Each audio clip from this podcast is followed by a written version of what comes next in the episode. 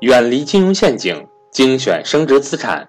大家好，我是各位的班主任登海，欢迎想跟赵正宝老师系统学习投资理财的伙伴和我联系，我的手机和微信为幺三八幺零三二六四四二。下面请听分享。大家好，我是关老师，今天我们讲一个孩子不爱做作业的故事。在我们的面授班家长课上呢，常常听到家长这样说。没有陪孩子做作业之前呢，都是亲爹亲妈；一陪孩子写作业呢，全部变成后爹后妈。我有个朋友呢，他叫 Daisy，他是非常能干、优雅的外企高管。有一次陪孩子写作业的时候呢，他甚至和四年级的孩子打起来了。那次我记得非常清楚，Daisy 手上、胳膊上都带着伤痕来找我。刚开始我大吃一惊。我赶紧问发生了什么事呢？Daisy 的回答让我特别想笑。他说呀，孩子昨天做作业的时候实在是太拖拉、太磨蹭了。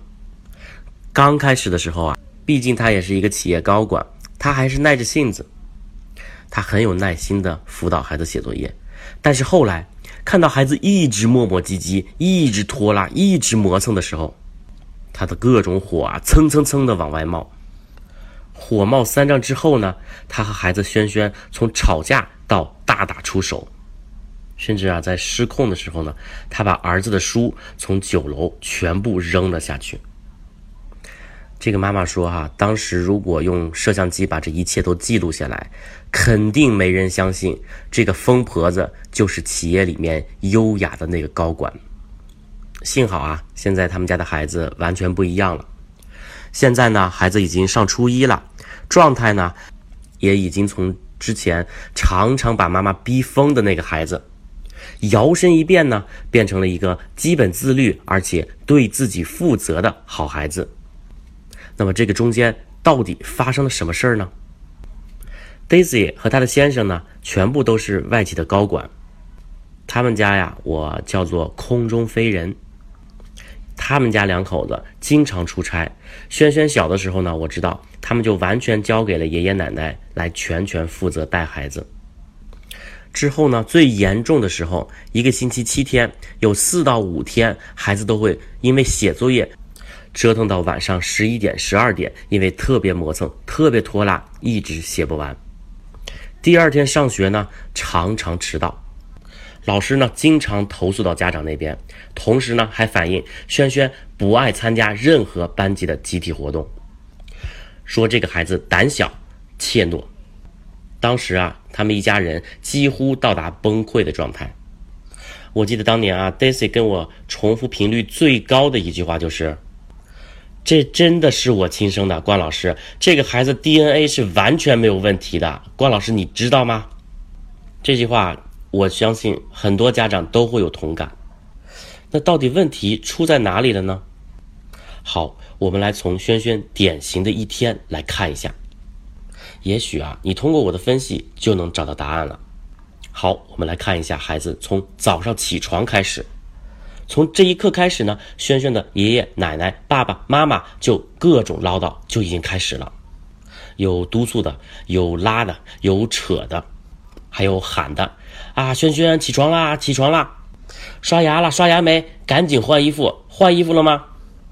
接着呢，熟悉的一幕啊，催着吃早餐，然后帮着一起收拾书包。这期间呢，实在是催不动了，爸爸妈妈就替轩轩去做。总之呢，概括一句话：威逼利诱。终于把他弄出门了，但是常常迟到。放学回到家之后呢，同样的情景再现一遍：吃饭拖拉，洗澡拖拉，睡觉拖拉。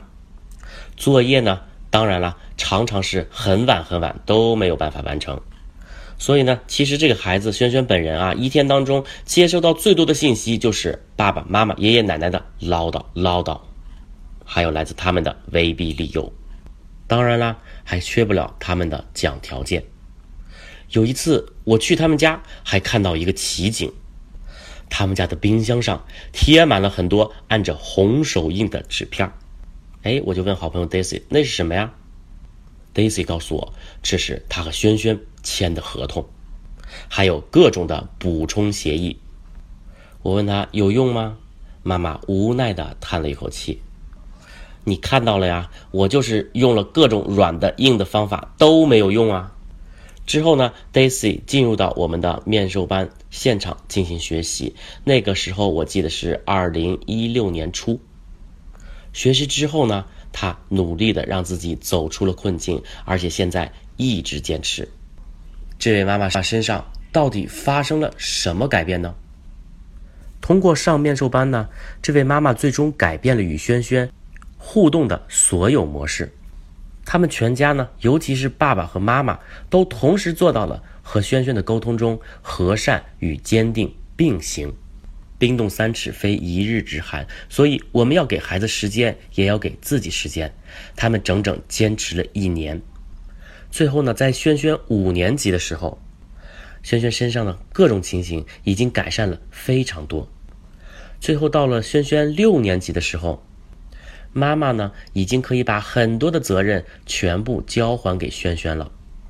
我记得那一年啊，轩轩基本上已经可以独立自主的完成他。自己的全部作业，同时呢，轩轩的学习成绩也有了非常大的进步。那 Daisy 用的这个妙方，也就是和善与坚定并行，到底应该如何践行呢？我们以往啊提到教育孩子，经常说到的一句古话就是要宽严结合。但是呢，通常很多人的理解就是该宽的时候宽，该严的时候严。如果到今天你还相信这样的观念的话，那就是大错特错了。在关老师的课堂当中呢，我们多次强调，我们倡导科学的教育方法呢是和善与坚定同时并行。这里面的和善呢，就是强调的要无条件的爱孩子，我们要无条件的接纳孩子；坚定呢，是我们要同时帮助孩子建立必要的秩序、必要的规则。那我们这样定义之后呢？根据父母和孩子的互动，我们看到父母用了多少和善，用了多少坚定呢？我们把父母分成四种类型。有一类父母呢是高坚定低和善，我们把它叫做控制型的父母。第二种爸妈呢是高和善低坚定，我们把它叫做骄纵型的父母。那第三种的爸妈呢，他们其实既不和善也不坚定。我们把它叫做忽视型的父母。第四种呢，就是我们在课堂当中倡导的和善与坚定并行。我们把它叫做民主型的父母。来，我们举个例子，比如说孩子在家里吃饭，很多人都经常见到啊，孩子突然发脾气，突然大喊大叫，你一定有过这样的经历啊，孩子甚至打翻桌子上的饭菜。忽视型的父母呢，很生气，然后呢，直接走开。不理孩子，骄纵型的爸妈呢？怎么做？对的，很有可能哈，马上安抚孩子，然后呢，帮孩子收拾东西，然后呢，哄着孩子赶紧多吃点饭。控制型的爸妈呢？这个时候很有可能马上大发雷霆，然后呢，批评指责孩子，经常呢跟孩子这样说：“哎，你这个孩子怎么这么没良心？妈妈给你做饭啊，然后我们一把屎一把尿把你带大，我们容易吗？”惯用手法啊，批评、指责，然后加上情感要挟。和善与坚定并行的爸妈应该怎么做呢？我们可以和孩子这样说：“孩子，刚才你那样凶妈妈，你打翻东西，妈妈感到很难过。妈妈刚才感到很伤心。妈妈现在呢，需要一个人先回房间冷静一下。你什么时候学会温柔的说话了，妈妈就会出来。也就是呢。”把妈妈伤心难过的感受告诉孩子，代替批评指责讲道理。同时呢，我们也向孩子提出清晰的要求，我们要温柔的跟孩子说话。这样的表达呢，更有利于孩子明白自己做错了。这种方法呢，比直接批评指责孩子更加有效。大家可以试一下啊，下次发生同样的情形，比如说就在饭桌上，孩子在哭闹，你就用这个方法，你会发现孩子真的会来房间找你。大多数孩子会碰你一下，然后说：“妈妈对不起，我知道怎么温柔的说话了。”这个时候啊，你要马上开心的拥抱他，感谢孩子能够这么做。这个过程呢，让孩子明白刚才他的行为是错误的，同时呢，很重要的是，我们也要给孩子机会修正这个错误。这就是和善与坚定并行的模式。强调的是，家长一句话说出去的时候，既要和善又要坚定。和善指的是我们的态度、语气要和善，不批评、不指责；坚定呢，指的是我们要努力帮助孩子认识到他的错误。我们要和孩子建立必要的秩序、必要的规则。这种和善与坚定并行的沟通模式，对于孩子独立自律的品格培养，帮助是非常非常大的。好，我希望你在家庭教育当中呢，运用到。这样的方法，好，我们再来举个例子。当孩子在看电视，你们约定的时间到了，孩子这个时候一直不关电视。如果是忽视型的爸妈呢，可能自己在旁边玩手机，也不管孩子。骄纵型的父母呢，可能会一次又一次的跟孩子说：“十分钟啊，就十分钟啊，最后一次了啊，不能再拖了啊。”然后呢，一会儿再加十分钟。控制型的父母呢？很有可能直接上前就把电视关了，孩子呢可能因此大发脾气，然后家长和孩子马上上演各种权力的斗争。和善与坚定并行的民主型的爸妈呢，会保持和善的态度，会智慧的和孩子沟通。他们一般会这样跟孩子说：“孩子，我们约定的一集结束了，电视你是自己关还是妈妈帮你关呢？”自己关在你这个年龄真的很难的，你要不要挑战一下？无论孩子怎么选，都是关电视。潜台词呢，也是告诉孩子，此刻你应该做这件事儿了。哎，那万一孩子说我再看一会儿，这个时候怎么办呢？可以继续和善与坚定的给孩子选择，那是两分钟还是三分钟呢？好，三分钟时间到了之后，你是希望妈妈再提醒你，还是你主动关呢？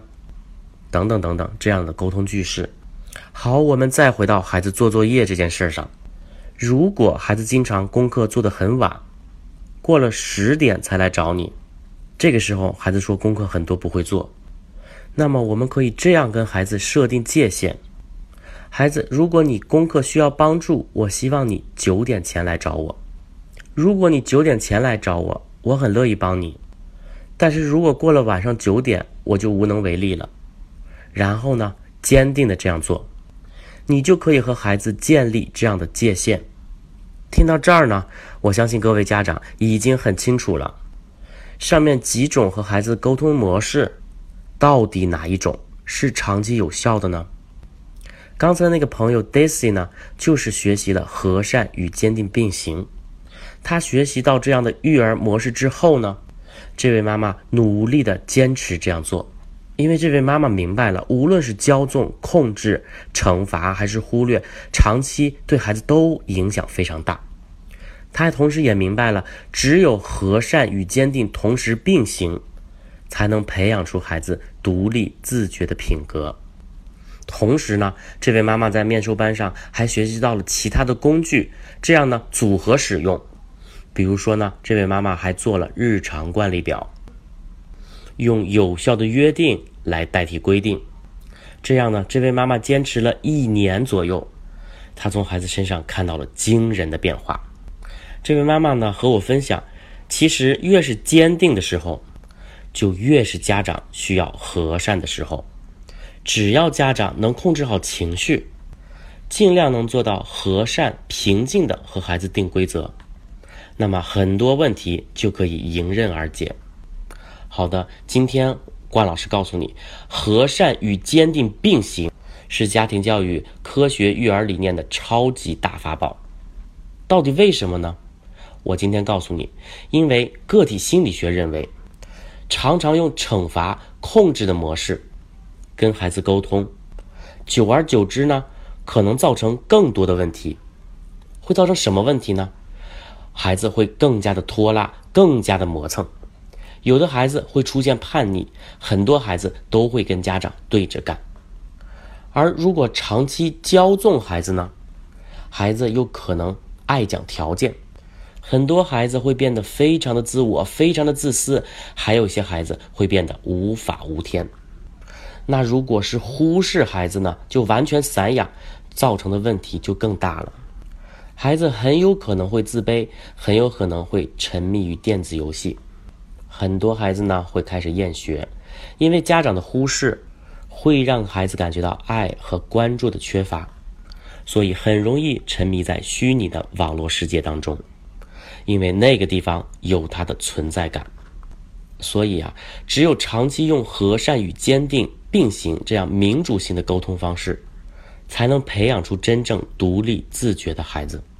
最后，从八月到十二月，我会依次在成都、青岛、北京、南京、武汉、深圳、西安、上海、重庆、广州这些城市举办家庭教育面授的训练营，帮助大家改善家庭成员之间的关系，促进家庭和谐。上述城市呢均接受报名，名额有限，先到先得。具体行程安排呢？各位和班主任韩登海老师联系。好了，我们下期再见。